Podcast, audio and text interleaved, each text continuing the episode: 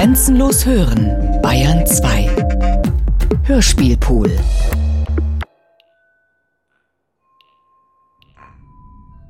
Lichter? Ich hob mich auf den Pedalen. Nirgends. Also wie immer seit den fünf Jahren. Der lakonische Mond. Nur in der Mitte noch zwei Meter Fahrbahn. Das genügt ja für mich.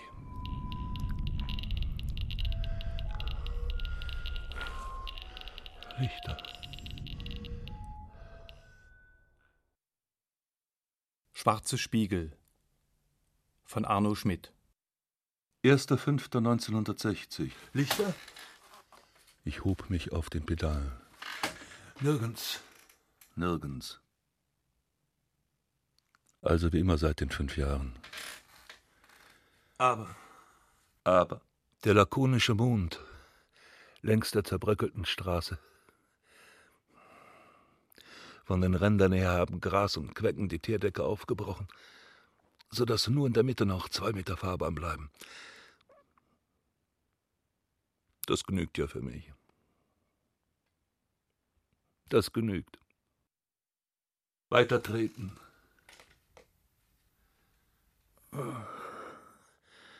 Starrt die spitze Silberlarve aus dem Wacholder.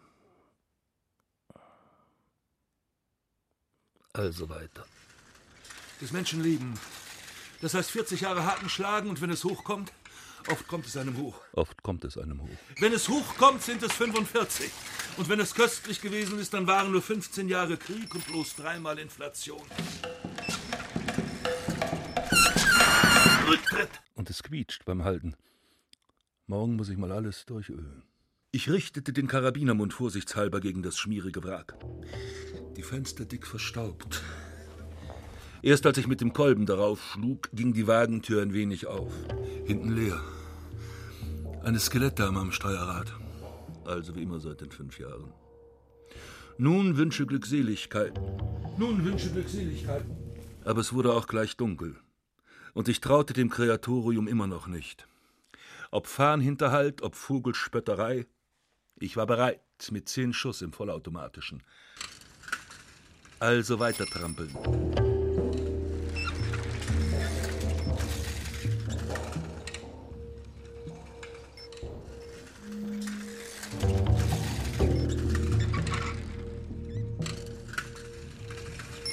Ein Bahnübergang. Die Schranken sei Dank hoch. Und immer mehr Gefälle. Eine Tommybrücke. Halb verfault. Noch vom Zweiten Weltkrieg her. Über den geschlängelten, stillen Wasserlauf. Schöner Teich zur Rechten. Schöner Teich zur Rechten. Mit letztem Abendgelb getäfelt. Dann bog die Straße links ein, und ich glitt mit müder Eleganz aller Herr der Welt in die Kurve.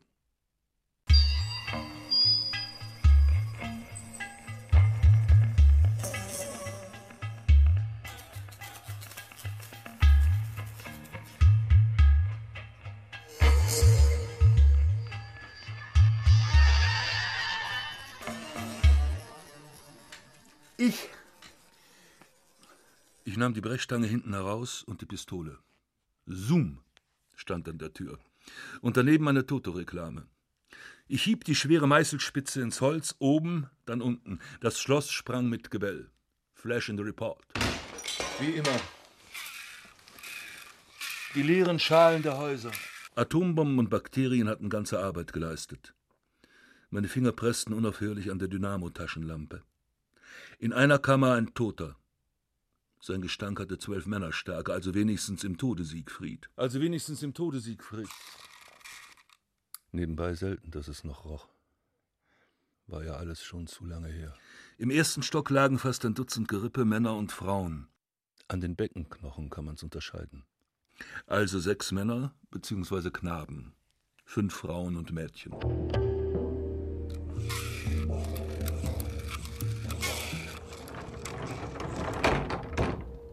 Draußen.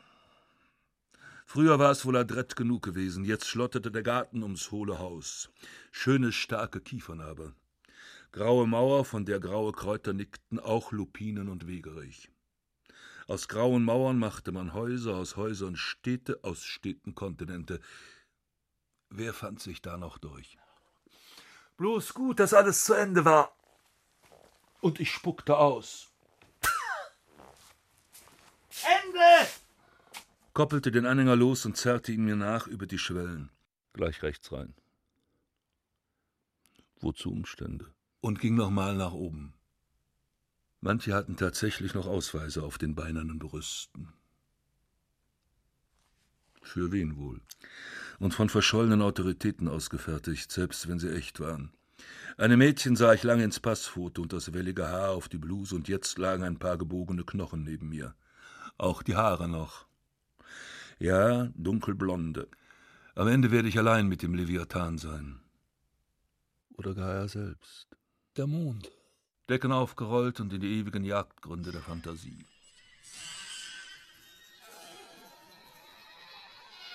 Der Mond.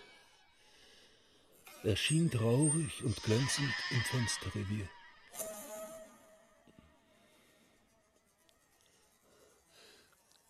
Seit fünf Jahren hatte ich keinen Menschen mehr gesehen. Und war nicht böse darüber. Das heißt. Lesen konnte man bei der mattgelben Helle auch nicht. Ich holte ein Buch aus dem Köfferchen. Nein, nur den Titel. Satans Tor. Ich schüttelte bedauernd die Hände, war zu faul, das Licht nochmals anzuzünden. Am besten schlafen. Die Uhr tickte auf dem Fensterbrett. Nicht mehr denken. Sind wir nicht Knaben hübsch und fein? Sind wir nicht Knaben hübsch und fein? Sind wir nicht Knaben hübsch und fein? Sind wir nicht Knaben hübsch und fein? Der Himmel rauschte unablässig über mich. Meine Haare bebten, als ich mich am Fenster rasierte. Sogar frische Wäsche hatte ich in einem Schrank gefunden. Das Rad war durchgesehen, und mit ein paar kecken Scherenschnitten hatte ich mir auch das Hinterhaar gelichtet. Sind wir nicht Knaben? Hübsch und fein. Also war ich reif für einen Dorfbummel. Mit Feuerrohr und Axt. Dann nahm ich doch noch vorsichtshalber das Doppelglas mit. Ein winziger Schaukasten zeigte zwei Radioapparate vor. Dann bog die Straße schon wieder nach rechts und ich blieb verdrossen auf dem freien Plätzchen stehen. Es ist ja immer derselbe Quark. Ein Bareckchen. Gemischtwarenhandlung. Da ging ich hinein. Vielleicht war doch noch etwas essbar. Aber in dem armseligen Räumchen ruhte auch nur noch Staub auf giftgelben Bonbons. Kaffee war längst verduftet, die Konservenbüchsen aufgetrieben und zerplatzt. Drei mit Rindfleisch steckte ich ein. Nachher mal probieren. Mit dem Fuß wühlte ich unterm Ladentisch. Aha. Flaschen. Aha. Flaschen. Essig. Essig. Öl. Das kann ich ja mitnehmen. Essig, Essig, was haben die bloß mit dem ewigen Essig gemacht? Endlich eine Buddel Münsterländer, 32 Prozent. Und ich wiegte abschätzig den Kopf. Na, drin in den Sack. Mehl und Brot ist die Schwierigkeit. Aber das ist fast nicht zu machen. So warf ich ein böses Gesicht um mich, ging ein Wegelein nach unten und stand schon wieder bei meinem Rad. Wie gut, dass die Bereifung Vollgummi war.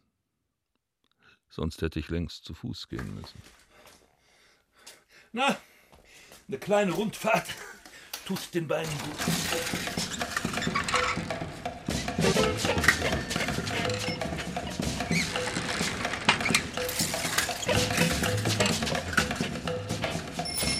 Na, eine kleine Rundfahrt tut den Beinen gut. Ein Sportplatz. Das Gras ging mir bis zum Gürtel. Und auch die 400-Meter-Bahn rundherum war fast ganz zugewachsen. Vorn am Eingang gilbte noch ein Papier im Kasten.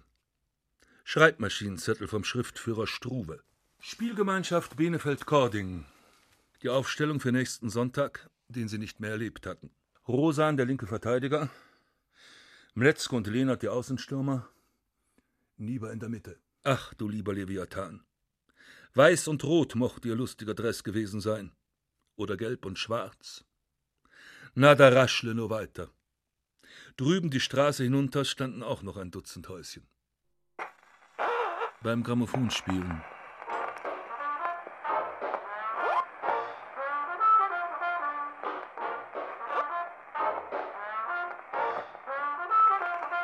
Singender, klingender Melodienreigen, hätten sie bedenkenlos im Südwestfunk gesagt.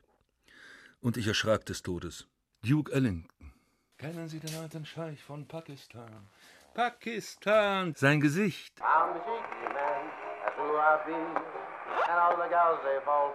Dafür kann er ja vielleicht nicht.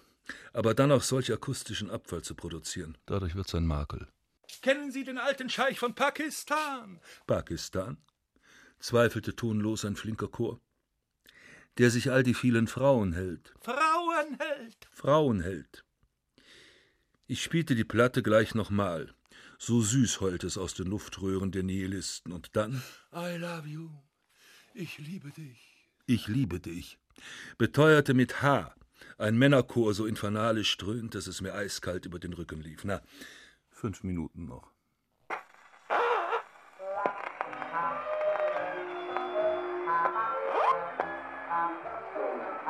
Ich fürcht mich so im Dunkeln nach Haus zu gehen. Ein Räuber stehen.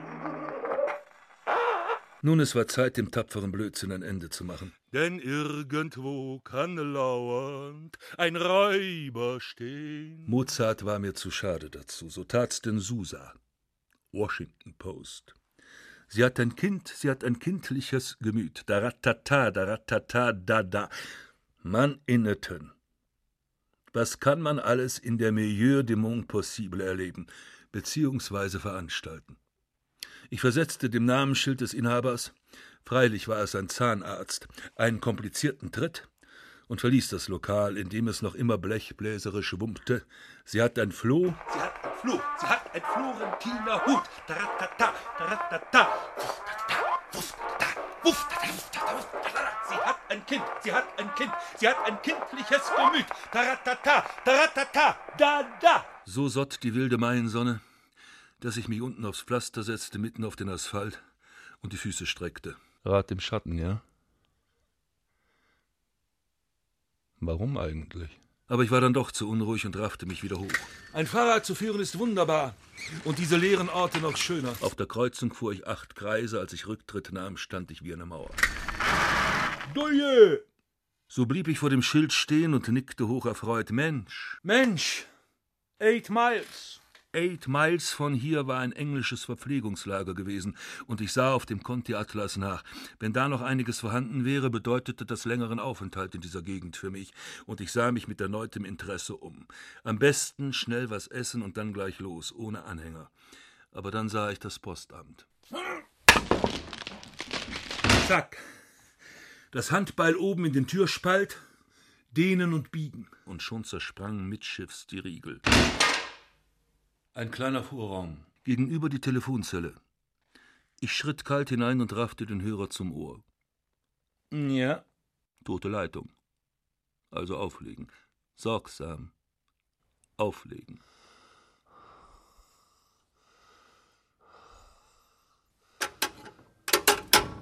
Interieur. Drei Schalter. Braun umholzt. Drei Pulte, eine Bank für die Kundschaft. Made in Waiting. Mit einem Satz war ich auf dem Zahlbrett und hinüber im Allerheiligsten. In Büchernblättern, Einschreiblisten, Geld war gezahlt, Stempel ragten aus ihren dörrenden Kissen, Tinte trockte rot und schillergrün, nutzlos hingen die milchernen Lampenkugeln, albern antiquiert wie ein Blinddarm. War auch die örtliche Telefonzentrale gewesen. Mollige Mädchenhüften hatten über jenem staubstumpfen Polster geritten. Also war das Muster scheußlich. Blau mit gelben breiten Unblumen und der Geistersopran. Sprechen Sie noch?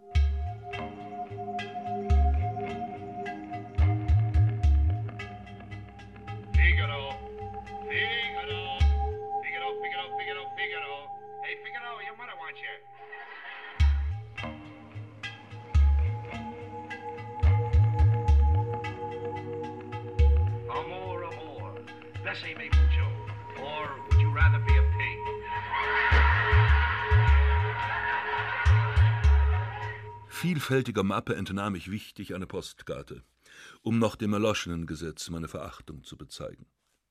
Die grüne Zehn-Pfennig-Marke war schon aufgedruckt. Eigentlich könnte ich eine schreiben.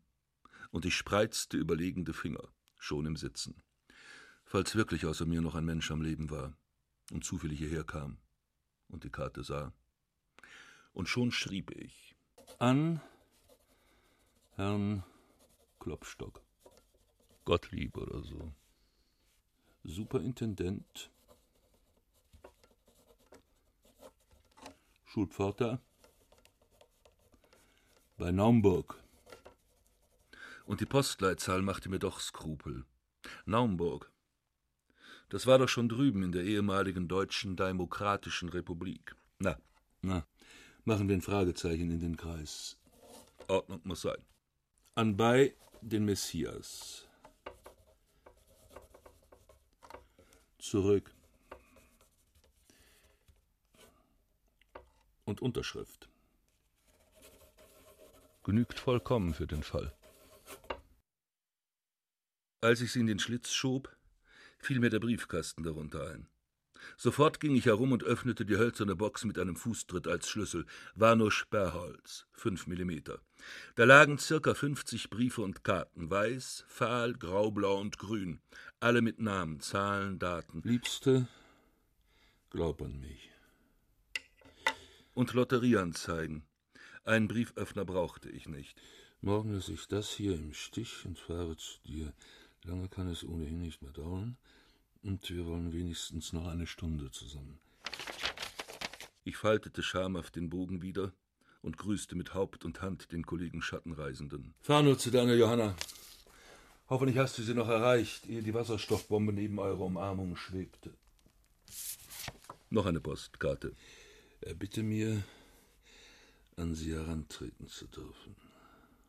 Rhabarber, Rhabarber, kurzum, der wollte die Schreibmaschine nicht bezahlen. Geld, Geld. Na, es wurde mir zu viel und zwar bald. So stand ich denn auf und verließ lautlos pfeifend die Situation. Kauen. Zwei von den Büchsen waren noch gut. Und die halbe Feldflasche voll Tee genügt vollkommen. Eine Stunde brauche ich höchstens bis dahin. Ob ich den Anhänger mitnehme? Ob ich den Anhänger mitnehme? Der Rucksack genügt aber auch. Nachher ist alles leer oder zerstört oder verfault. Oder? Ich kratzte mich wütend vor Unentschlossenheit am Kopf. Ach Quatsch. Bloß den Rucksack. Ach Quatsch.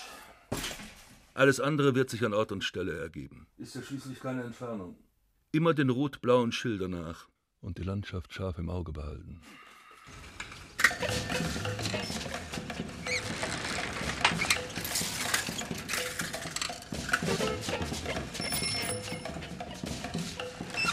Verfluchter Mist! Schon wieder.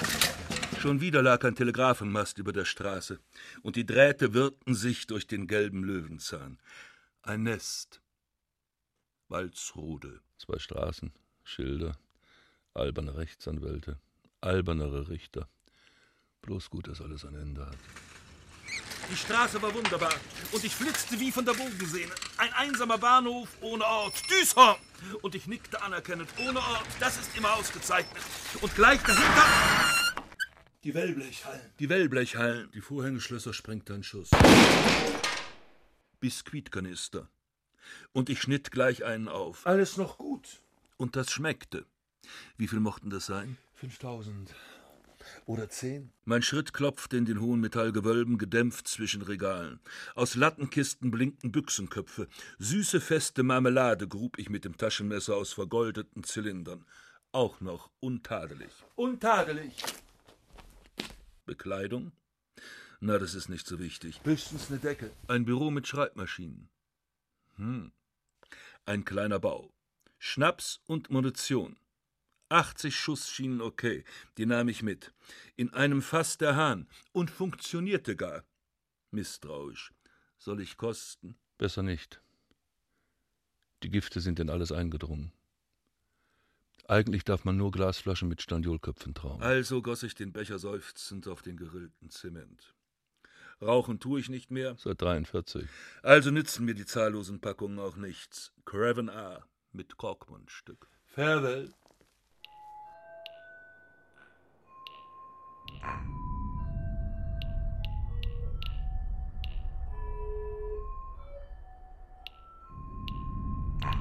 Wind?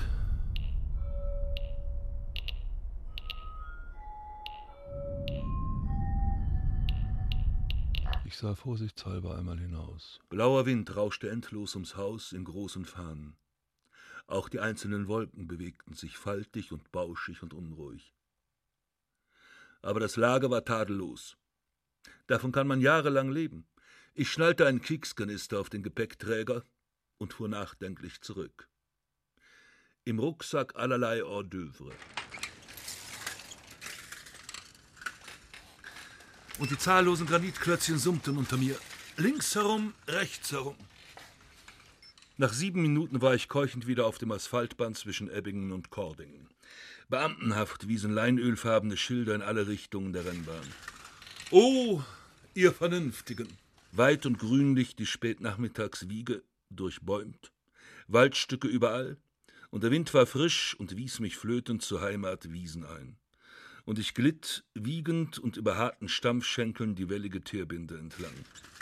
Es lebe die Einsamkeit, Jahrtausende lang hatten sie sich gemüht, aber ohne Vernunft. Hätten sie wenigstens durch legalisierte Abtreibung und Präservative die Erdbevölkerung auf 100 Millionen stationär gehalten.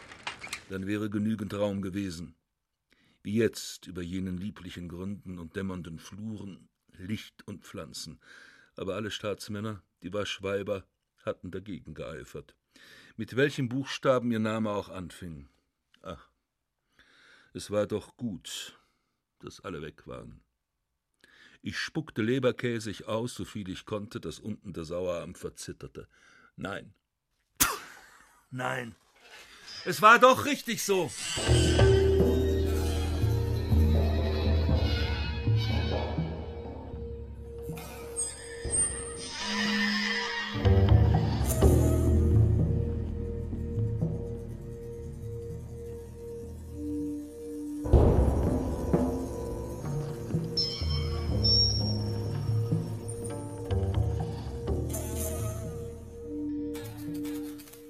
Fußsteig führte nach links bis zum Bahndamm gleich neben der Brücke.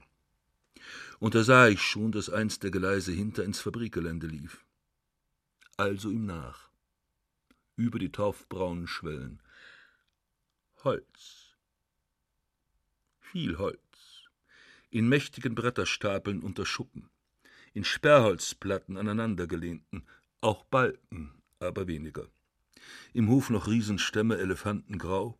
Buchen zumeist, von 80 bis 100 Zentimeter Durchmesser. Schade um die schönen Bäume. War aber alles superb trocken, das Zeug. Würde im Winter brennen wie Gift. Naja. Naja. Ich erhob mich seufzend, ob der vorgestellten Schinderei beim Sägen und Hacken solcher Mengen, und schlenderte nachdenklich aus der Umzäunung. Ich war erst Anfang 40. Wenn alles gut ging, konnte ich noch lange über die menschenleere Erde schweifen. Ich brauchte niemanden. Niemanden! Der Bahnhof, Lütt und Propper, Güterwagen rot. Da standen sie, einzeln und in Ketten. Und ich musste wieder daran denken, wie im vorletzten Zweiten Weltkrieg wir Kriegsgefangene zu Fünfzigen in die Dinger gesperrt waren. Die Holländer schmissen mit Dreck und Ziegelbrocken, dass die Wände knackten. Furchtbar und langweilig auf einem Nebengleis eine kleine Dresine.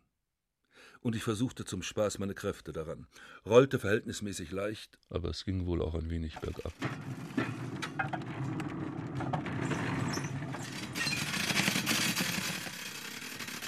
Unten.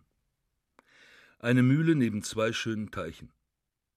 Der Brückensteg durchgefault, aber ich balancierte über die Balkenköpfe. Kleiner Platz mit einer ungewöhnlich hohen Thuja mindestens 15 Meter maß sie. Ein größerer Hof.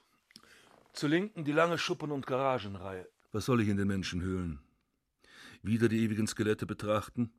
Wieder denken, das mag ein Dicker gewesen sein, der zufrieden am Abendwürstchen kaute, dies ein Leptosoma mit Baskenmütze und Mengjou-Bärtchen, dort ein Trottel mit kahlem Eierkopf, hier eine christlich orientierte Jungfrau mit oder ohne Brille, ein kleiner Straffer mit Postbotengang und philosophischer Stummelpfeife, der aber doch heimlich ins Toto setzte. Auch drohte ein kurzer Platzregen. Und ich schnürte ab nach Norden zum Hauptquartier. Zeltbahn übers Rad und Anhängerdecken. Rechts hatte noch eine Kreissäge gestanden.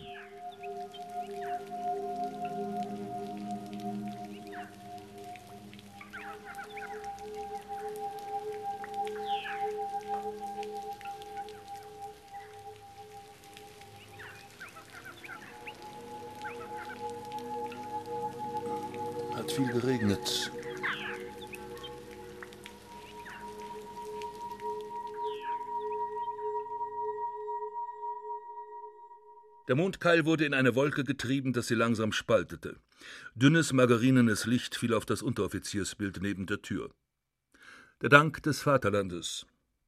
Das hieß in jenen guten Zeiten nach dem Ersten Weltkriege einen Leierkasten und das Halsschild keine Rente. Aber die Deutschen schrien ja noch zweimal nach Männchen machen und es ist so schön. Es ist so schön, Soldat zu sein. They asked for it and they got it. Links, links, links, 2, 3, 4. Links, links, links, 2, 3, 4.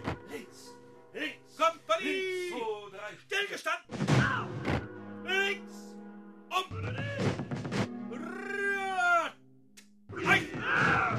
Im gleich Marsch. Links, links, links, 2, 3, 4. Links, links, links, 2, 3, 4. Ich erwachte. So stierte der Mond durchs Seitenfenster in mein taubes Gesicht. Unermüdlich kamen sie, Tag und Nacht. Einmal würde ich keuchend irgendwo liegen, hoffentlich ging's schnell. Hoffentlich ging's schnell.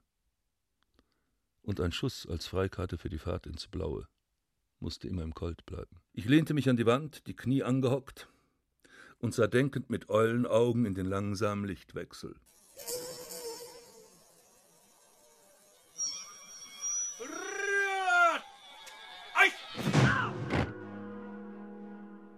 Kurz draußen. Mond. Als stiller Steinbuckel im rauen Wolkenmoor, schwarze Spiegel lagen viel umher. Zweige forkelten mein Gesicht und troffen hastig. Dumpfschlaf.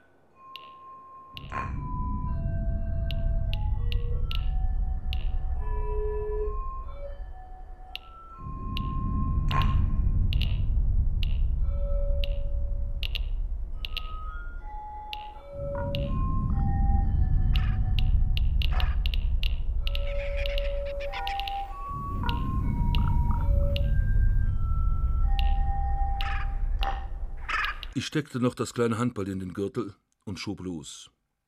In die letzte noch unerforschte Richtung, also Nordost. Dem Marschkompass nach gehen die Schienen fast genau nordwärts. Und auf den Schwellen läuft sich's leidlich. Ein Bauernweg quer drüber. Ich ging diesen Bauernweg, der in leichter Schwingung nach Westen wies, links am Wald entlang. In der Mitte der 500 Meter breite Streifen dessen, was einst Felder gewesen waren. Und drüben wieder Waldketten. Licht und düster. Wunderbar. Fand mich plötzlich am Waldrand wieder. Nur hundert Meter vom Schienenstrang auf einem kleinen freien Ställchen. Wacholder bildete zwei feine Halbkreise. Das mussten sehr alte Pflanzen sein, der Größe nach zu urteilen. Werden 800 bis 1000 Jahre alt. Ich nicht. Ich nicht. Auch war der Boden so fest und sauber, dass ich mich behaglich seufzend hingoss. Wunderbar. Die Karte. Ich hatte das Blatt auf dem Knie und schätzte gleich weit nach Hamburg, Hannover und Bremen. Das englische Verpflegungslager gleich bei der Hand. Da lag Vorrat für zehn Jahre.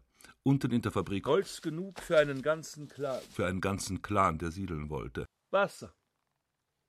War hinten der Bachgraben. Und Regen hat's in Norddeutschland überflüssig genug. Auch die Arbeit beim Bau, Sägen und Hacken, Schleppen und Transport würde mir gut tun.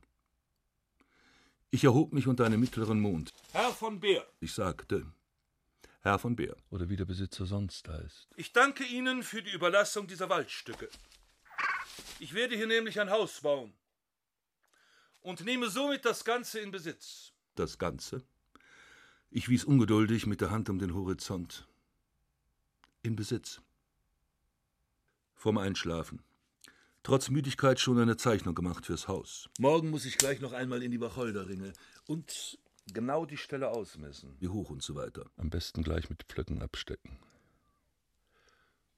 Im Ort nach Millimeterpapier suchen. Lange davor sitzen. Vor den Brettern drüben im Lager. Ist das schwierig. Als erstes muss ich die Transportmöglichkeiten klären. Da ist oben am Bahnhof der kleine Plattenwagen von gestern. Den kann ich mit Balken etc. beladen und bis an die Wegekreuzung schieben. Vom Bahnhof ab fällt auch das Gelände nach Norden etwas. Das ist sehr gut. Das ist sehr gut. Was für Balken kann ich eigentlich bewegen? Stand sofort auf und versuchte ein zehn Meter langes Untier zu bewegen. Sieh da. Mit Gewalt würde ich ihn vielleicht draufhebeln können.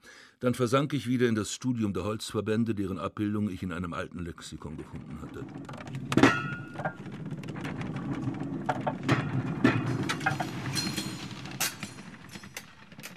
Ja. Jetzt rollt sie. Und auch die eine Weiche. Gerade die, die ich brauchte, unbedingt, ließ sich knarrend stellen. Wenn das nicht ein Zeichen ist. Vier der Ungetüme wirkte ich mit Stangen und Stricken auf die niedrige Platte und begann die Probefahrt. Heiliges etwas. Ich stierte benommen auf die groben Kiesel und meine staubbraunen hohen Schuhe, die sich von Schwelle zu Schwelle stemmten. Wenn ich bloß erst oben am Bahnübergang wäre. Der Schweiß tropfte schön unrhythmisch und ich bog mich verzweifelt, stemmte auch den edelsten Teil mit an. Gleich kam Herr des Himmels die Weiche. Ich stampfte noch einmal keuchend an und brachte den Geleitzug über die Stelle. Nie wieder eine Landpartie. Nie wieder eine Landpartie. Den Hebel umgelegt, jetzt aufpassen. Kurz anschieben, dann aufspringen und nach vorn zur Handbremse. Jetzt. Jetzt müsste es eigentlich rollen.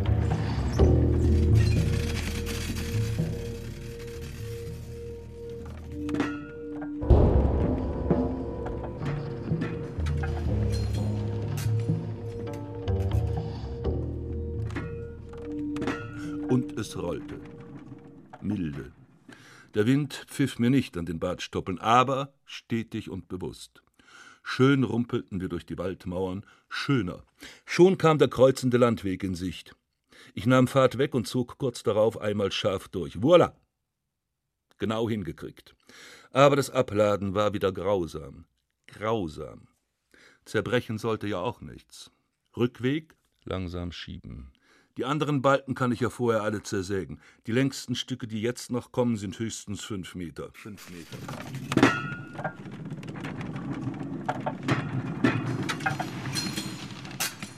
Lore noch ins Holzlager geschoben? Dann Schluss für heute. Erst muss genau der Plan feststehen. Und Werkzeug, Nägel, Schrauben ran. Drei Tischler waren im Ort gewesen.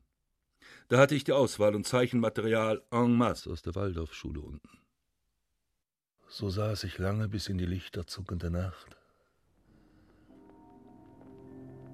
und grübelte.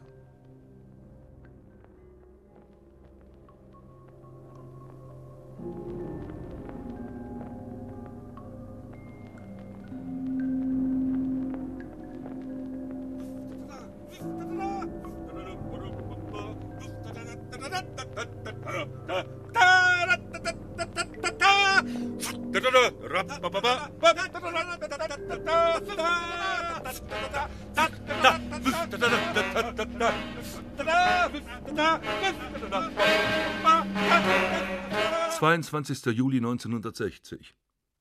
Richtfest. War zwar ein Freitag, aber was tut das mir? Ein Zimmermann hätte sich buckelig gelacht, aber das Gerüst stand. Und fest auch. Ich war genügend drin herumgeturnt. Jetzt kam nur noch der zweite, leichtere Teil. Das Benageln mit Brettern. Dann noch Möbel holen. Aber erst mal feiern. Und die Flasche kam mir nicht vom Mund. Die Uhr müsste ich auch wieder mal überprüfen. Am 5.9. war die nächste totale Mondfinsternis. Da würde ich auch feststellen können, ob ich noch das korrekte Datum führte. Den ungefähren Ortsmittag ergab ja außerdem jeder Meridiandurchgang. Dein Wohl und der Malaga, Scholz Hermanos, rann wie aromatisches Feuer in meinen Zimmermannsschlund. Dein Wohl. Die Öfen, fiel mir ein. Ich hatte ja keine gemauerten Schornsteine. Na, es war ja wohl nicht der erste Gekachelte, dessen Rohr frei durch die Wand ging. Und dann hatte ich auch noch keine Hausnummer. So munter war ich geworden, dass ich noch einmal heiter meiner Leistung zunickte und dann, bebüxt und bebeilt, die Hausnummer suchen ging. Über die dünstende Wiese. Diesmal kam ich von hinten in den Mühlenhof. Ein Bett mit Bretterboden. Ohne Kissen und Federbett, bloß fünf Decken. Ein zerwetzter Schreibtisch, darauf 20 zusammengelaufene Bücher in Wellpappkartons, ein zersprungener winziger Herd. Das Fenster an der kleinen Treppe fiel mir beim ersten Antippen entgegen, richtig? Richtig. Fenster muss ich auch noch komplett irgendwo herauslösen. Und bei mir im Heidehaus wieder einsetzen. Und ich schwang mich hinein. Armselige Einrichtung. Ein Bett mit Bretterboden ohne Kissen und Federbett, bloß fünf Decken. Ein zerwetzter Schreibtisch darauf zwanzig zusammengelaufene Bücher in Wellpappkartons als Regälchen. Ein zersprungener winziger Herd. Na, der hat das große nasse Loch auch nicht erheizen können. Ich tippte ihm anerkennend aufs geborstene Eisen und sah mich mürrisch um. Papier in den Schüben. Manuskripte. Massenbach kämpft um Europa, das Haus in der Holletschka-Gasse. Ergo ein literarischer Hungerleider. Schmidt hatte er sich geschimpft. Allerdings lange Knochen. Musste mindestens seine sechs Fuß gehabt haben. Das ist also das Leben. Ich salutierte den beinernen Poeten mit der Flasche. Den Schädel müsste man mitnehmen und bei sich aufstellen. Dann schwang ich mich wieder durch die dicke Fensterhöhle und schritt bergauf längs den verwilderten Kleingarten.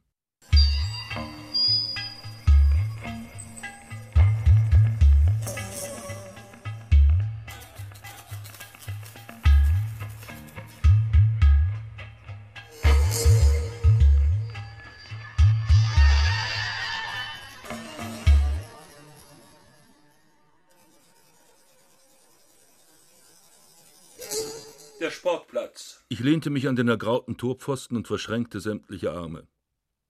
Hier hatten die Hunderte gestanden an den simplen Schranken und begeistert die Hütchen in die Luft beordert, wenn Opa einen Alleingang machte.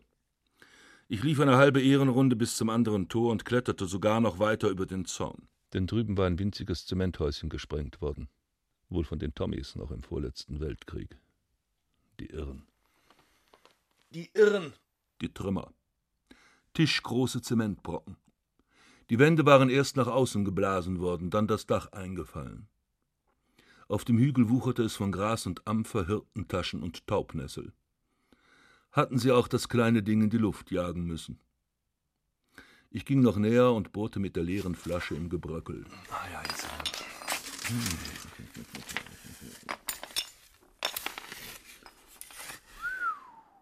Tiefblau und weiß. So erschien eine emaillierte Ecke in der Tiefe und ich pfiff hastig und ruhte nicht eher, bis ich das Schild ganz heraus hatte. Zwölf mal zwanzig und B. 1107. B. 1107. Und ich dehnte die Augen und lachte nickend und ingrimmig. Très bien. Très bien. Da habe ich also meine Hausnummer. B. Oh. Ein solider, dicker Punkt. 1107. Ich wischte das Staubige mit dem Taschentuch blank und blau. Darauf konnte jedes Holz Stau sein. Oder Haus? Stolz. Ist egal. Ich malte eine Tafel, verbotener Weg, und befestigte sie vorn an dem Fußpfad zur Linken. Den alten Waldsteig an der Bahn entlang, der sich zu mir schlängelte, ließ ich frei. Psychologie, mon vieux.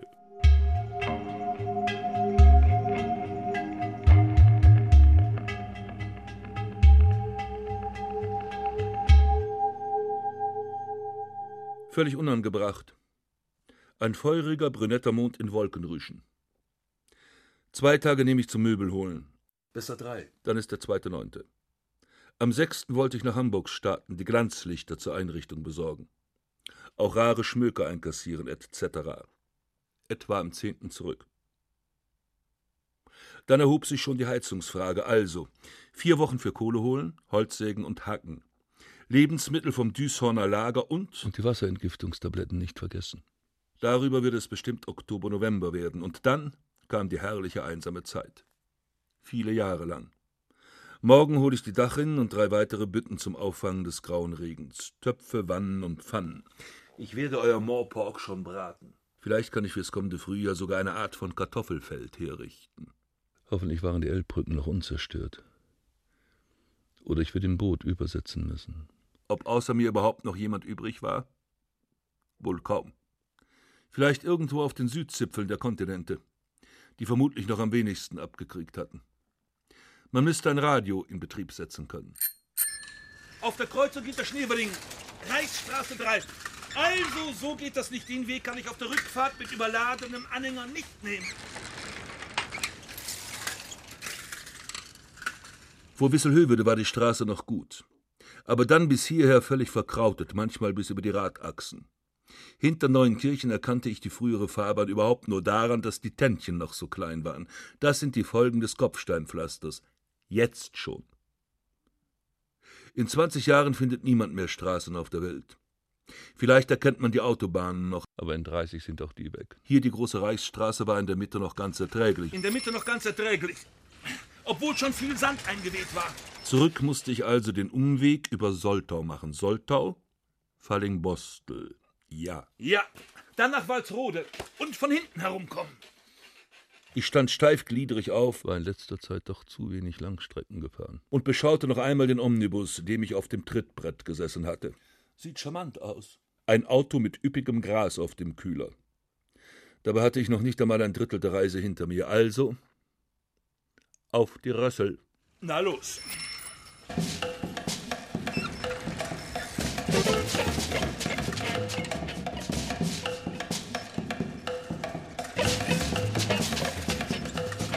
Dicht hinter Sprötze, wo die große Bremer Straße einmündet. Und die Fahrt durch Heide und Wiesenwuchs war prachtvoll gewesen.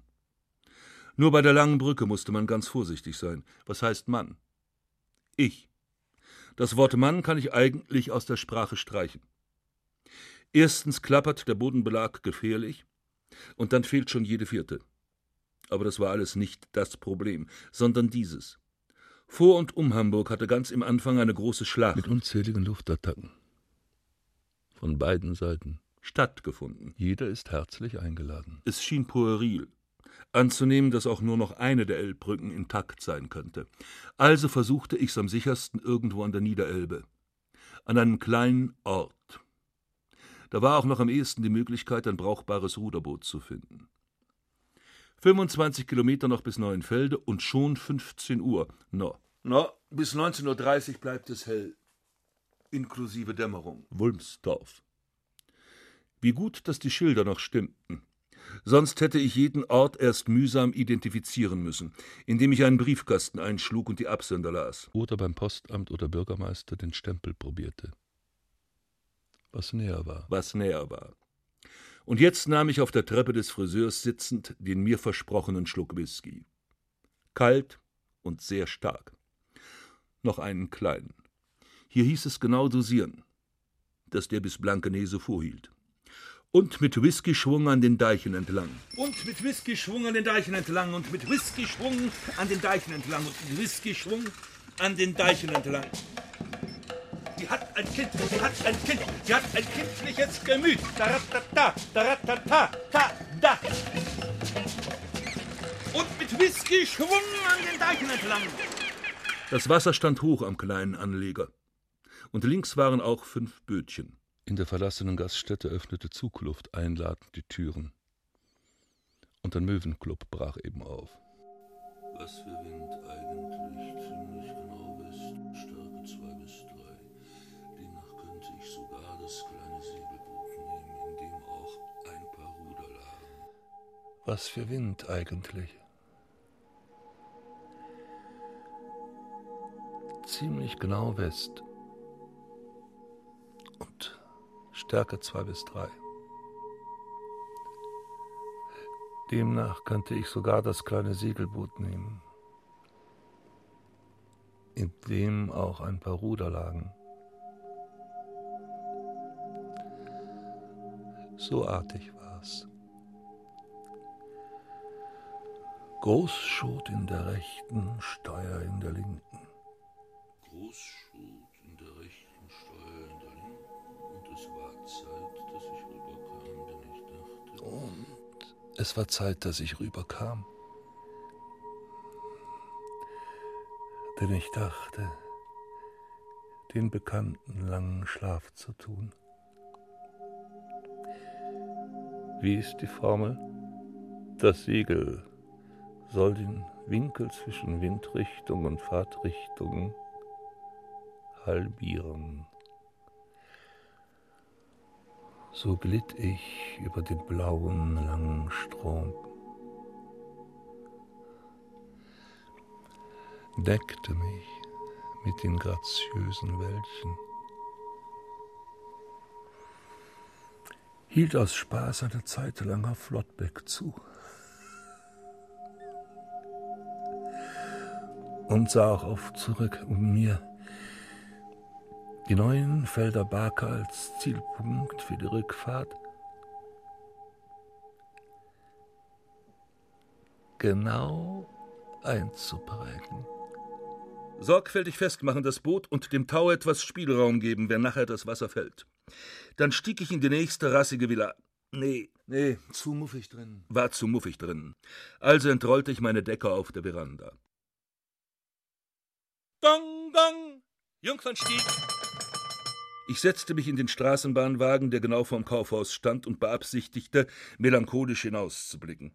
Aber es gelang mir nicht, und ich stieg wieder aus. Linke Hand am linken Griff. Sprang in einer bösen Laune gegen die Fahrtrichtung ab und ging hinter der gelben Blecharche herum bis zur Balustrade. Auf dem Zettel murmelnd abstreichen Taschenlampenbirnen. Taschenlampenbirnen 2,5 Volt, 0,1. Für meine Dynamolampe hatte ich schon mit Glück gefunden. Vier schön vergoldete Wandleuchter. Für je zwei Kerzen. Also noch die Messingschrauben dazu. Ebenso Nummer 678. 678. Streichen. Blieben vor allem noch Bücher und ein, zwei Bilder. Vielleicht eine Mappe mit Grafik, was? Vor Geschäften. Brauchte ich noch einen spitzen Hut?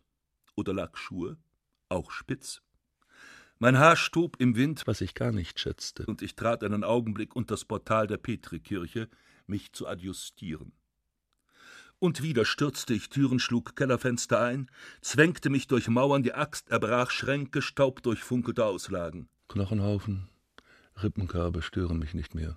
Sollte der Himmel nicht bloß eine Fiktion des Teufels sein, uns arme Verdammte noch mehr zu quälen?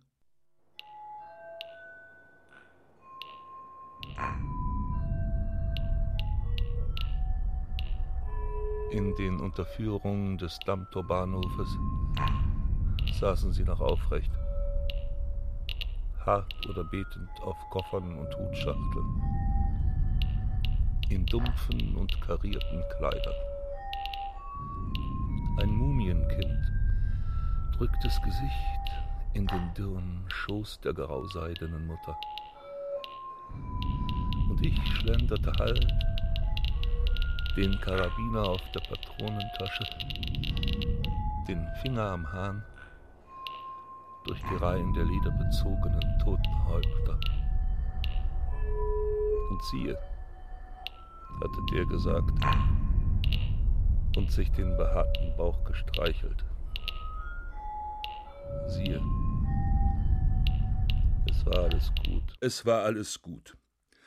Vor der Sperre, wo ein Leichenberg haufte, drehte ich mich um und ging den Korso wieder zurück. Dazu also hatte der Mensch die Vernunft erhalten. Ich war so hassvoll, hassvoll, dass ich die Flinte ansetzte, in den Himmel hielt und klaffte sein Leviathansmaul über zehntausend Spiralnebel. Ich sprenge den Hund an. Leviathan!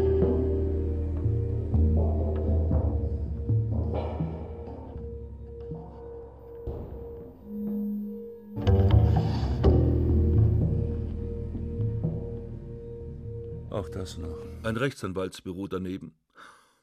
Auch das noch.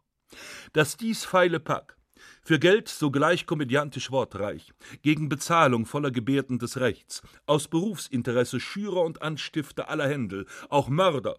Ilse Koch, Generale, Diebe, geizige alte Weiber finden ja stets noch ihre Rechtsanwälte.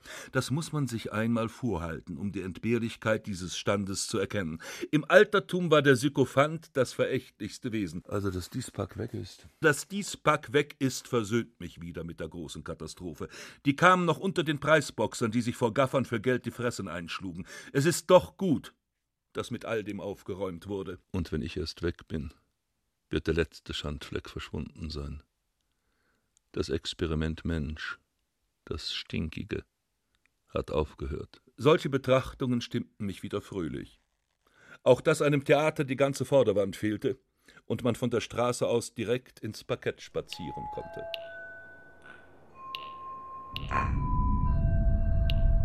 Figaro. Figaro. Figaro, Figaro, Figaro, Figaro. Figaro. Figaro. Figaro, Figaro, Figaro, Figaro. Hey, Figaro, your mother wants you. Dein ist mein Herz, dein ist mein Herz und soll es ewig, ewig bleiben.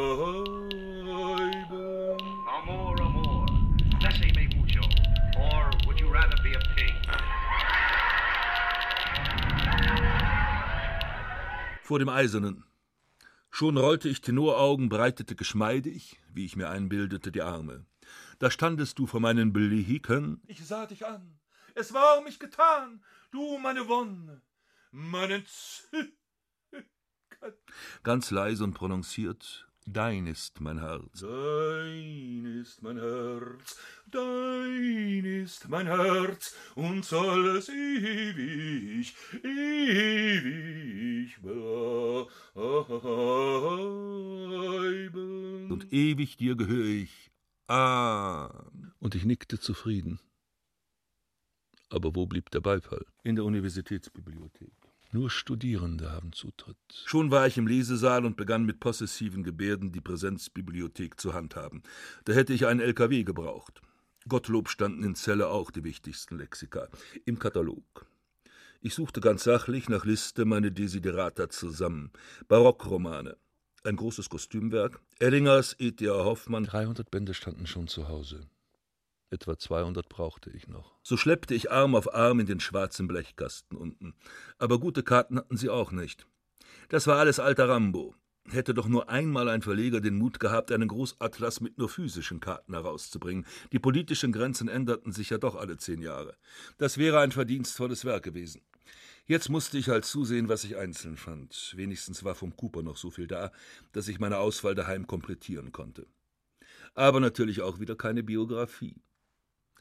Zwei volle Tage brauchte ich bis nach Hause und ging ganz schön kaude von der Schinderei. Dann schob ich den unnötig breiten Eisenriegel von innen vor und stellte allerlei Schlaf- und Esskunststücke an. Am übernächsten Tage zwanzig große Körbe zum Kohleschleppen aus den Bauernhöfen der Umgegend zusammengesucht. Fünfzehn Stück, gleich fünf Reihen a drei, gehen auf den Wagen. In vier Tagen achtzig Zentner Kohle und vierzig Briketts geholt. Viel geflucht. Ein Detektorapparat. Ich weiß. Es war verrückt. Aber ich versuchte es doch. Zog beim Appenrot eine Antenne aus Kupferlitze. Saubere Erde. Nichts. Drei Nachtstunden mit dem Kopfhörer davor gehockt. Danach war ich so weit, dass ich auf 42,5 ein Pfeifen zu hören wähnte. Ganz dahinten. Weit in der Türkei aber es war wohl Selbsttäuschung, denn später vernahm ich nichts mehr. Ob man mit einem Fahrraddynamo einen Röhrenapparat betreiben kann? Und ich verwünschte meine Halbbildung, besser meine Lehrer, die mir nichts darüber sagte. Vielleicht eine einfache Voltasche Säule. Vielleicht saßen so in Südaustralien, Perth, doch noch ein paar Menschengruppen. Und ich hätte sie wohl faseln hören mögen. Ich möchte wissen, warum ich überhaupt noch diarreiere. Ich habe keine Lust mehr, im Sinnlosen zu stochen. Wie sauber und fest könnte ich Arbeiter leben. Oh, dass ich doch ein Schreiner wäre. Meine Hände riechen nach Cheddar Cheese, mein Gesäß juckt. Wie wird das erst riechen? Das sind keine Witze, sondern Abscheu vom Organischen. Regen tagelang. Der greise Wind stand wie ein Widder ums Haus. Gramwind, Gramwind. Und die Tonnen füllten sich, mit dem schönen matten Wasser. Ich ging zum anderen Fenster und sah nach Osten.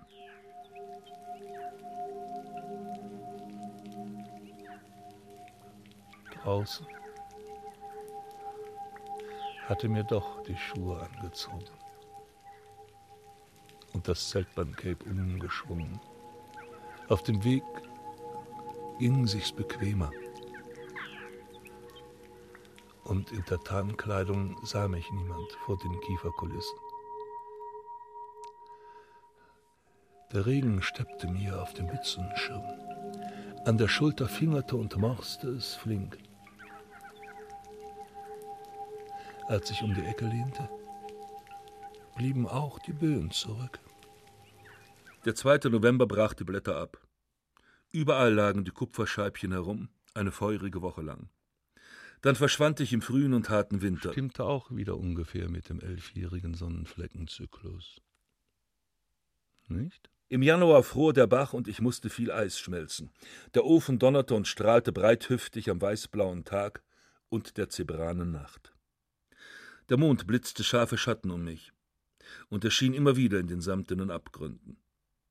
Einmal blies es 50 Stunden lang aus dem Osten, dass ich minus 33 ablas.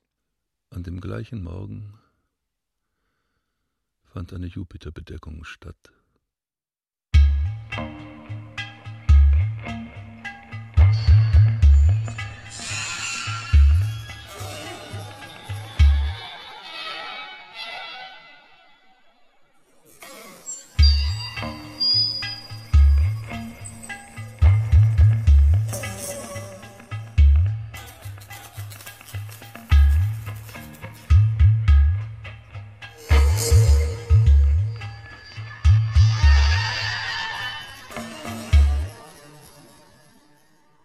20.05.1962 Versuch mit einem Foto.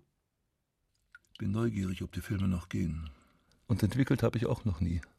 Noch nie. Aber es macht Emotionen. Und vertreibt die Zeit. So fing ich dann an zu knipsen. Sonnenflecke, eine stübchengroße Lichtung, verrosteten Stacheldraht am Bahnhof. Wo das Alteisen lag. Larvenzerfressene Pilzruinen. Ein Ast im Wald, o ewig flüchtende Gestalt. Einmal mitten ins deutsche Gewölk durch ein spreiziges Tännchen. Natürlich auch mich. Auch mich? Mit Selbstauslöser. Auf den Stufen des Hauses sinnschwer in einen Folianten vertieft. Aber ich zog wie immer ein so blödes Gesicht, dass mir schon das Negativ entgegenwiderte. Ein Ast im Wald. Ein Ast im Wald! O ewig flüchtende Gestalt! Schönwetterperiode und fiel an der großen Karte 1 zu 10.000 ergänzt. Hatte als Ausgangsbasis eine Linie vom Hochstand bis zum ehemaligen Flakturm gegenüber Bauer Lüdecke gewählt und ausreichend Punkte eingemessen. Für die kleinen Flächen dazwischen genügten Kompass, Winkelspiegel und Distanzen abschreiten. Ich will mein Gebiet immer unter Kontrolle halten. Ich ging am Waldrand so für mich hin. Buchstäblich ganz ohne Vorsatz wie Robinson mit zwei Flinten und der Mittagssonne wiegen unter der weißen Schirmkappe. Ich sah es drüben in den Gebüschen funkeln und legte das Doppelglas auf einem dürren Ast fest an, um noch behäbiger einstellen zu können. Dass ich dabei hinter die Fichte kam, hat wahrscheinlich mein Leben gerettet. Dass ich dabei hinter die Fichte kam, hat wahrscheinlich mein Leben gerettet. Denn schon flog mir Borke um die Nase und der Querschläger verhummelte hinten im Unterholz. Und der Querschläger verhummelte hinten im Unterholz. Ich fiel sofort geistesgegenwärtig in den Graben und erdolchte mich halb von hinten an dem plumpen Kammerstängel meiner Knarre. Also, das war neu. Gedanken sammeln. Also, das war neu. Ruhig werden, ganz kalt. Ich kannte das Gelände der da drüben nicht. So hob ich erst einmal vorsichtig das Reservegewehr und knallte flach in die allgemeine Richtung, ließ es auf der ebenen Walderde vor der Rinne liegen und schob die Kappe über die runde Steinknolle daneben. Dann kroch ich ganz vorsichtig zehn Meter nach rechts, also aufs Haus zu. Gab noch zwanzig Meter zu, bis der Graben fast flach wurde. Noch 20 Meter. Visier 500. Zielfernrohr war für 300 bis 500 Meter adjustiert. Da blitzte es drüben schon wieder. Und der Dreck flog meiner Tarnkappe so um die hypothetischen Ohren, dass sie einen Zoll tiefer rutschte. Ja, superb. Der versucht das bestimmt nochmal. Superb. Nach kurzem Nachdenken ringelte ich mich noch 30 Meter weiter durch Nadelstreu und Bodenwust, stieg im Kieferndickicht auf und rannte in zwei Wacholder am Waldrand. Jetzt sah ich den Buben ganz deutlich im Doppelglas. Hinter einem Steinhaufen lag er und versuchte unruhig, die Wirkung seiner Schüsse zu kontrollieren. Aber er misstraute doch der eisernen Ruhe des Strohmannes und legte den scheinbar bemützten Kopf wieder tiefer zwischen die Klamotten. Hinterm Bahndamm. Keuchend. Blitzschnell. Am Haus vorbei. Ich war blitzschnell am Haus vorbei über die Schienen auf der rechten Seite geduckt entlang gerannt und lag nun auf gleicher Höhe mit ihm. Ungefähr. Doch. Doch, da war er noch. Gerade zog der Unersättliche wieder den Kolben in die Schulter. Sprang ich auch schon hoch, da ich ihn so beschäftigt wusste, und schnürte im Waldsaum dahin. Potz. Jawohl, mein Sohn. Immer lenk dich tüchtig ab. Aber jetzt wurde es schwierig. Ich stand 20 Meter hinter ihm und überlegte. Eine Möglichkeit? Ihn wegputzen. Ihn wegzuputzen, ehe noch Jack Robinson sagen könnte. Ihn wegputzen! Da lehnte auch sein Damenfahrrad an einer krummen Föhre. Mit geraden Unterrohren. Hatte die Minderzahl der deutschen Marken gehabt. Rotbraun und hellgelb abgesetzt, dreckig. Pappkartons auf dem Gepäckträger. Ein schlapper Rucksack im Grase, Feldflaschengebaumel, Kochgeschirr. Kartentasche. Noch acht Meter. Graue Haare schon. Was? Ich atmete noch einmal tief und unglücklich, dann gab ich mir den Ruck, sprang zu und schlug. Ja! Na, erst mal leicht mit dem Kolben drauf. In Overall und Mütze. So lag sie da. Mit weißen, zerschlissenen Händen. Maßlose Blicke. Hände, Schultern, ein Gesicht. Hände, Schultern, ein Gesicht. Augen, Lippen, einen Mund. Du! Du. Keuchend stand ich auf und schoss ihre Pistole in die Erde leer. Ihrem Gewehr riss ich bewusstlos das Schloss heraus. Du, die kleinen, sehr weichen Brüste. Die kleine, sehr feste Hand. Da unterm kurzen Grauhaar fühlte man jetzt die dicke Beule. Oh, ich Idiot! Aber rasiert war ich, Gottlob. Graue Augen, wie eine Gerte. Und mit erstaunlicher Kraft. So schlug der Körper. Ruhig liegen. Und die Beulen sind sie in acht Tagen wieder los. Lächelte. Ich nahm probeweise die Hände fort. Wie heißen Sie? Lisa. Merkte wohl, wie es sie amüsierte, dass die beiden letzten Menschen sie zueinander sagen. Die Wildkatze. Ich war kaum aufgestanden und wollte ihr Zeug zusammenraffen, da stand sie schon vor mir. In jeder Hand die Mauser, den Mund halb offen, die Augen kalt und ruchlos. La Donna Immobile. Oder La Belle Dame sans merci. Das wird's wohl sein. So, mein Junge, jetzt heb erst mal die Hände hoch. Na, warum nicht? Aber als ich merkte, dass sie zu meinem Gewehr gehen wollte, lief ich ihr doch an den Weg. Da fühlte ich beide Läufe tief zwischen den Rippen. Ah, Waffenstillstand. Sie schätzte mich ab. Lassen Sie uns Waffenstillstand schließen. Warum soll ich sie beschämen und umsonst knipsen lassen? Erstmal bis morgen Mittag. So hat sie später immer das Gefühl der Gleichwertigkeit. Bis morgen Mittag. Bitte. Ich überwand mich und sagte noch, bitte. Wobei wir uns so ernst in die Augen sahen, wie zwei Käuzchen. Mit gespielter Kälte entschied sie, also gut. Also gut. Bis morgen Mittag. Ich belud das Rad und wir gingen gelöst und im kleinen Schlenderschritt zu mir hinüber. Jetzt muss sie sich waschen. Das Wasser kocht. Und ich schleppte die Eimer und füllte in der Waschküche die große Wanne. Lisa! Mit der Stimme berühren. Ganz leicht antupfen. Das Wasser wäre soweit. Mein Gott! Hände im Holz des Türrahmens.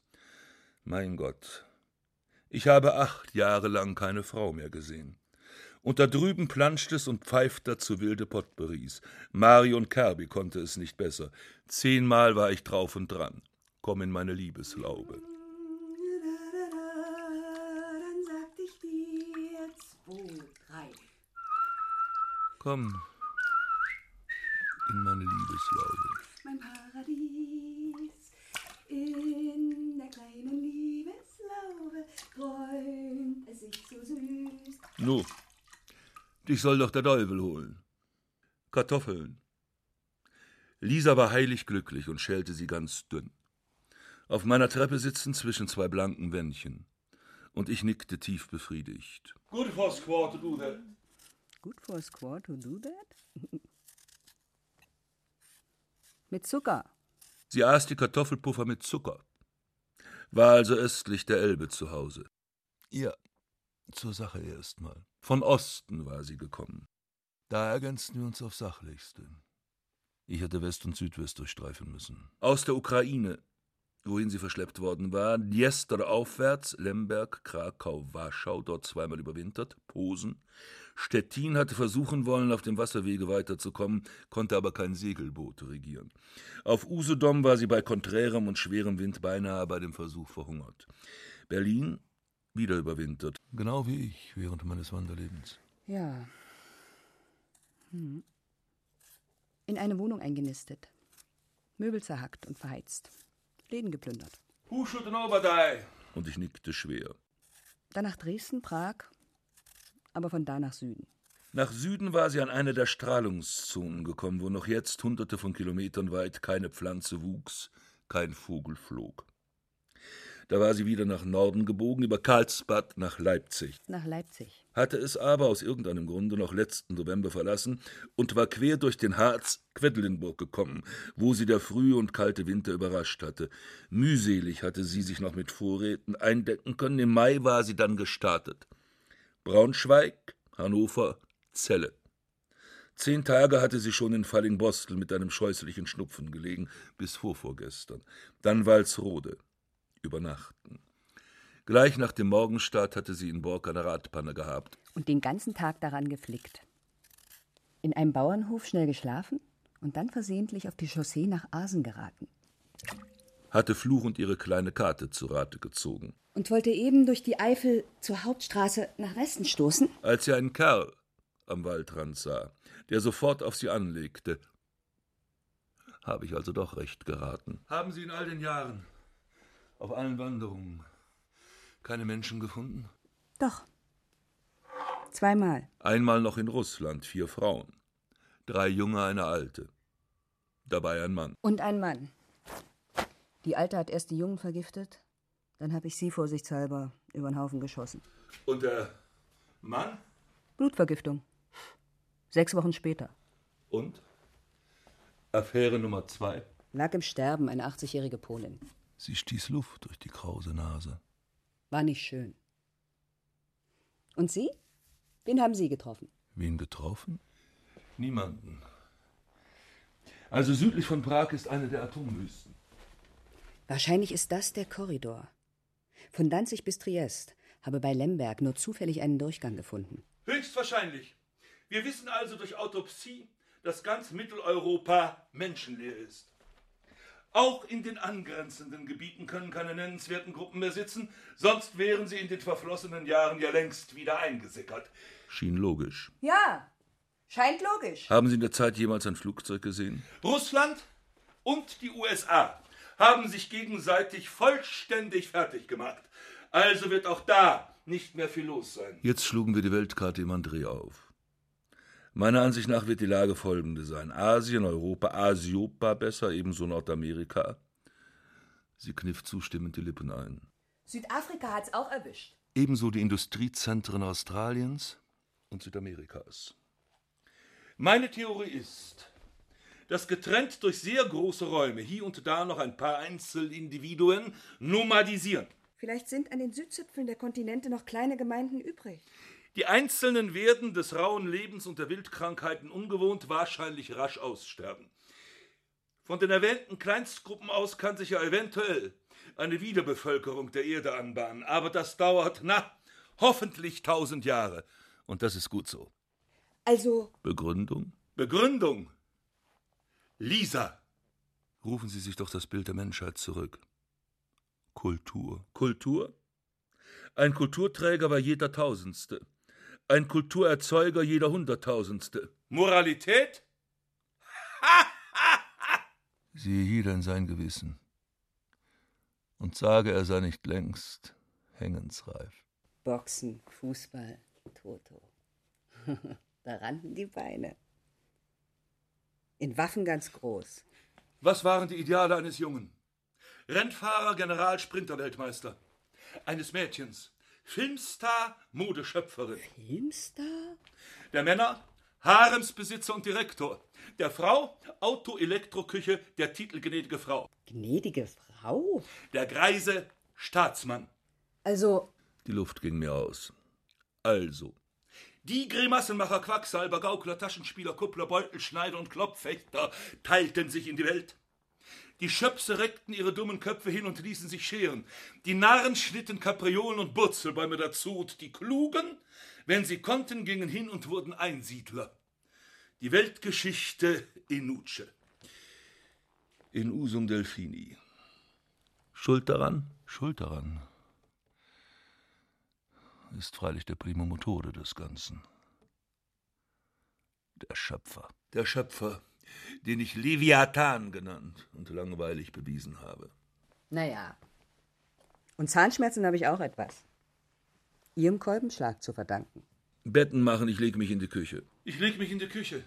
Hm. Hm, machte sie nicht ohne Wohlwollen. Das versprach ein Roman zu werden, mit allem mal weg. Gute Nacht. Gute Nacht, Lisa. Zauberei. Heute früh, ach was, noch heute Nachmittag. Plötzlich kam die große Welle Zärtlichkeit und Glück. Tut's noch weh? Nein, gar nicht mehr. Gute Nacht. Nein, gar nicht mehr. Gute Nacht. Lisa. Gute Nacht. Die Federung klang fein, äolshafig, zauberflötig, paganinisch. Music at night.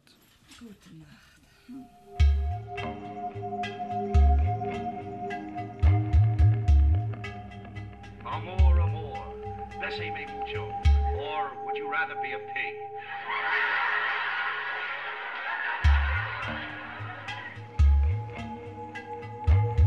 Besame mucho. Besame mucho. Besame mucho. Besame mucho. Besame mucho.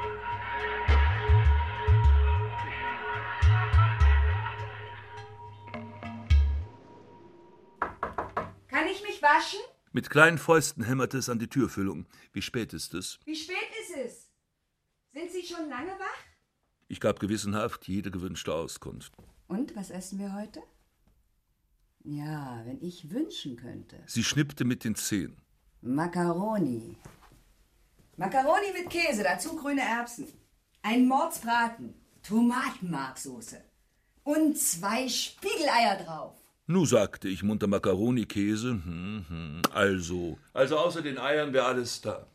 Ist wahr? Ich musste gleich Feuer machen und als Belegstücke die betreffenden Büchsen öffnen. Zwölf Uhr. Da standen wir mit den dampfenden Schüsseln in der Hand.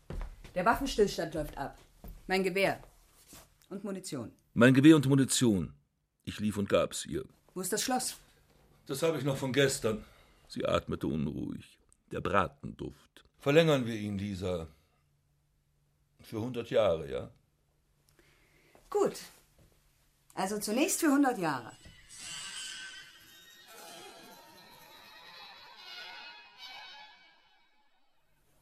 Das Gewitter.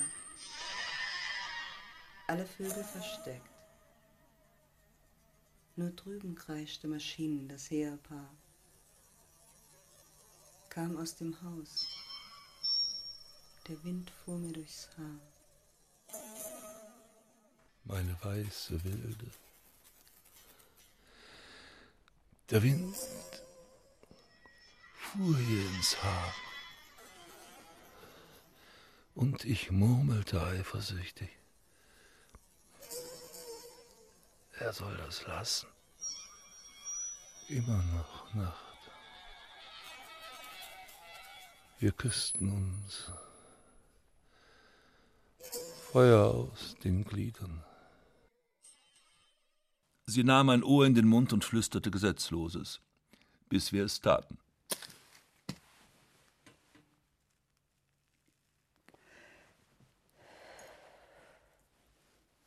Ein Oetker-Kochbuch will ich haben. Was meinst du, was ich uns da kochen kann? Heute Nacht musst du endlich nicht mehr in der Küche schlafen. Gestern war ich so kaputt. Sie rauchte, die Füße auf einem schicklichen Schemelchen, langsam vom Kemmelpäckchen, musste aber sämtliche Stummel religiös in eine Konservenbüchse legen. Nicht werfen. Schüttel mal das Tuch aus. Lisa hatte heute ihren würdigen Tag. Schon beim Frühstück rückte sie an zwei Tassen und wollte einen Tisch decken. Ich soff den Tee in düsterem Schweigen, und als sie einen Stuhl verkehrt auf meinen Schreibtisch schob, erkannte ich das Kismet. Sauber machen. Fenster auf, fegen, Staubwischen, Wasser holen, Fußboden schrubben, Wasser holen. Von Liebe war überhaupt keine Rede. Aber schüttel mal das Tuch aus, und ich sah nur im Vorbeigehen seufzend nach der Couch. Da schlug sie heuchlerisch vor, auch die zu klopfen. Hab ich's erraten, Liebster? Also prügelten wir das arme Möbelstück kunstvoll ab. Zum Dank für frohe Stunden. Morgen habe ich Geburtstag. Das heißt am 22.08. Nach dem Jahrgang fragte ich edelmännisch nicht. Denn 50 klingt so gusseisern. Also würde sie 35 eingestehen. Du, da machen wir morgen eine große Orgie. Ich wünsch mir auch was. Ich wünsch mir auch was, bemerkte sie gleichmütig lauernd. Du sollst mir von deiner Kindheit erzählen. Wo und wie du aufgewachsen bist. Eltern und so weiter. Das hatte ich wieder nicht erwartet. Ich war völlig perplex. Ich kratzte mir den Kopf, ich bat Lisa, liebste Lisa, kann ich nicht dafür einen Sonettenkranz auf dich machen? Denk mal, 14 Stück und das 15., das Meistersonett, ganz aus den Zeilen der übrigen. Stell dir das mal vor. Ein Sonettenkranz? Das hat noch niemand für mich gemacht. Verflucht. 22.8. Taratatata. Taratatata. Taratatata. Ich trat auf die dezent geschmückte zu, hielt eine kleine Oratio und führte sie zu den Geschenken. Ein echter Feuerbach war dabei, die Lautenschlägerin, noch von Hamburg her. Ein neues Doppelglas, zwölf mal sechzig Leits, denn ihres war nur ein ganz gewöhnliches sechs mal vierzig gewesen. Ein großer Colt. Man muss auch einen der verlässlichen Trommelrevolver haben. Die Pistolen sind zu kompliziert. Ein paar Bücher, zwei Cooper, in Deutsch allerdings. Victoria Regina? Sowas interessiert Frauen immer. Und Wieland. Don Silvio von Rosalva. Danke. Sie bedankte sich gerührt und erfreut, ließ mich allerdings bei dem offiziellen Kuss raffiniert ihre Zunge fühlen. Quite unladylike.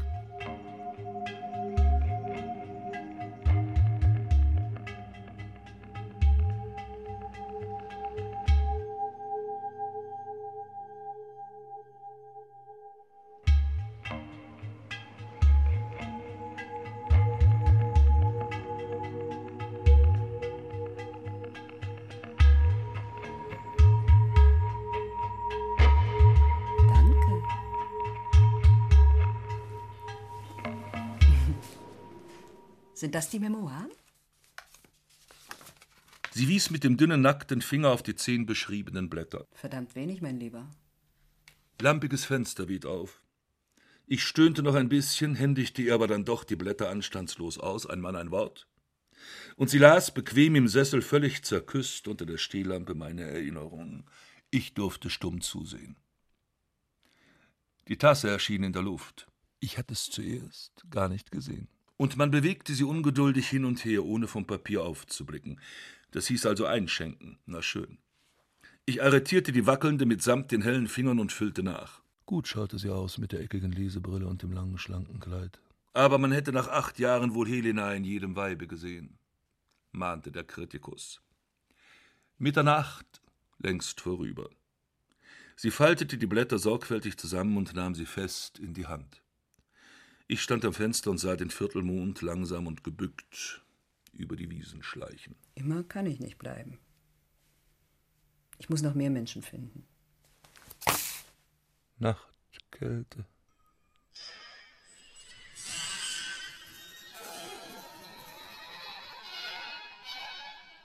Ich sagte lange.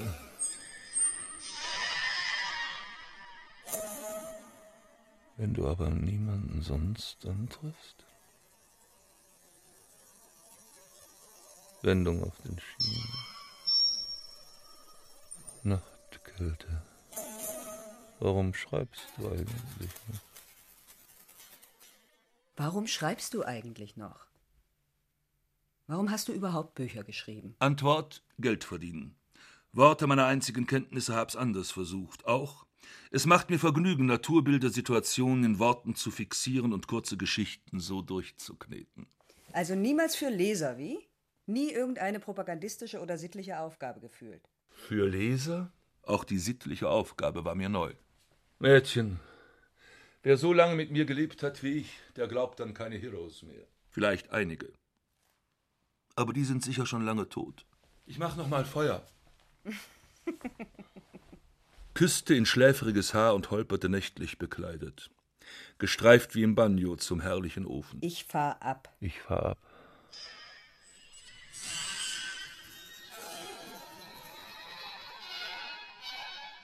Sie reckte den Hals.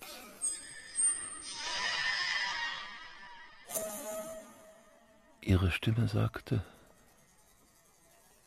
ich fahr ab. Ich sah die Wacholder um mich huschen.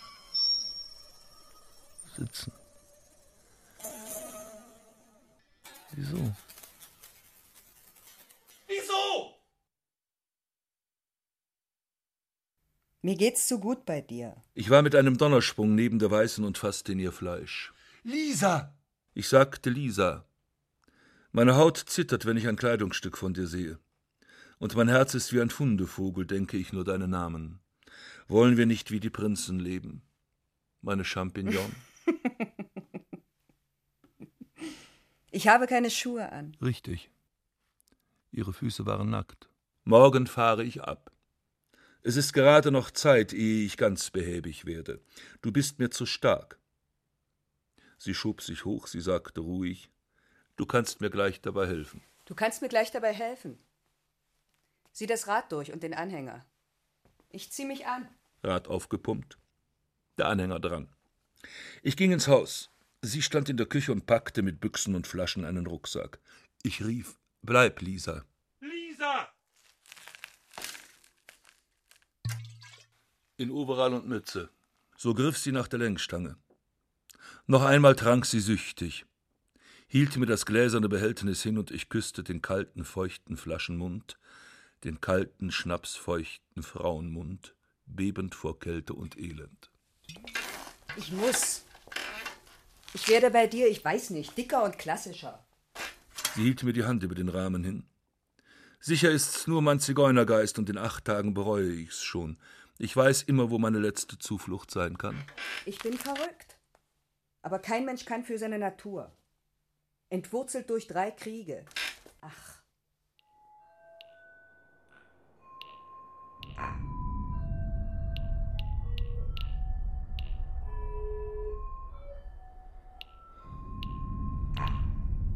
Entwurzelt durch drei Kriege. Ach.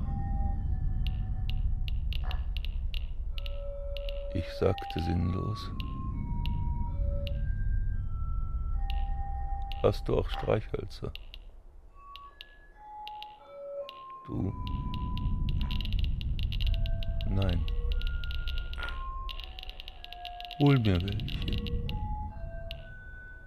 Ja. Im Haus. Wo sind sie denn? Ich zerriss Schübe und Backpapier.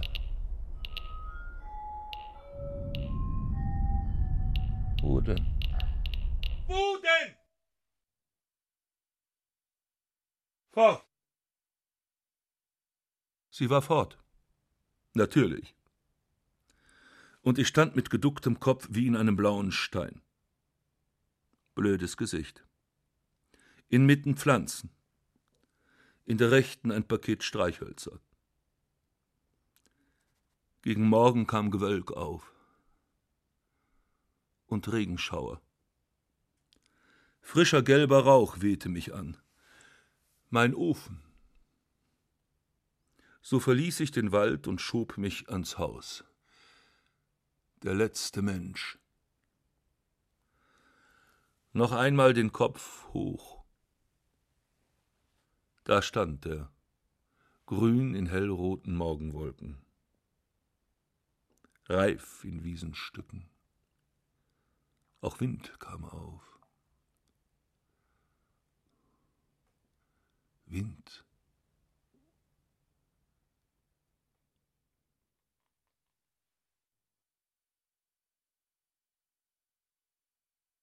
Schwarze Spiegel von Arno Schmidt.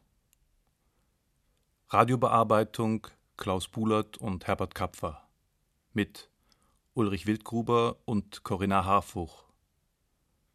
Ton und Technik Hans Scheck, Susanne Herzig und Christine Gamel. Regieassistenz Christiane Klenz. Musik und Regie Klaus Bulert. Produktion Bayerischer Rundfunk 1997. Dramaturgie Herbert Kapfer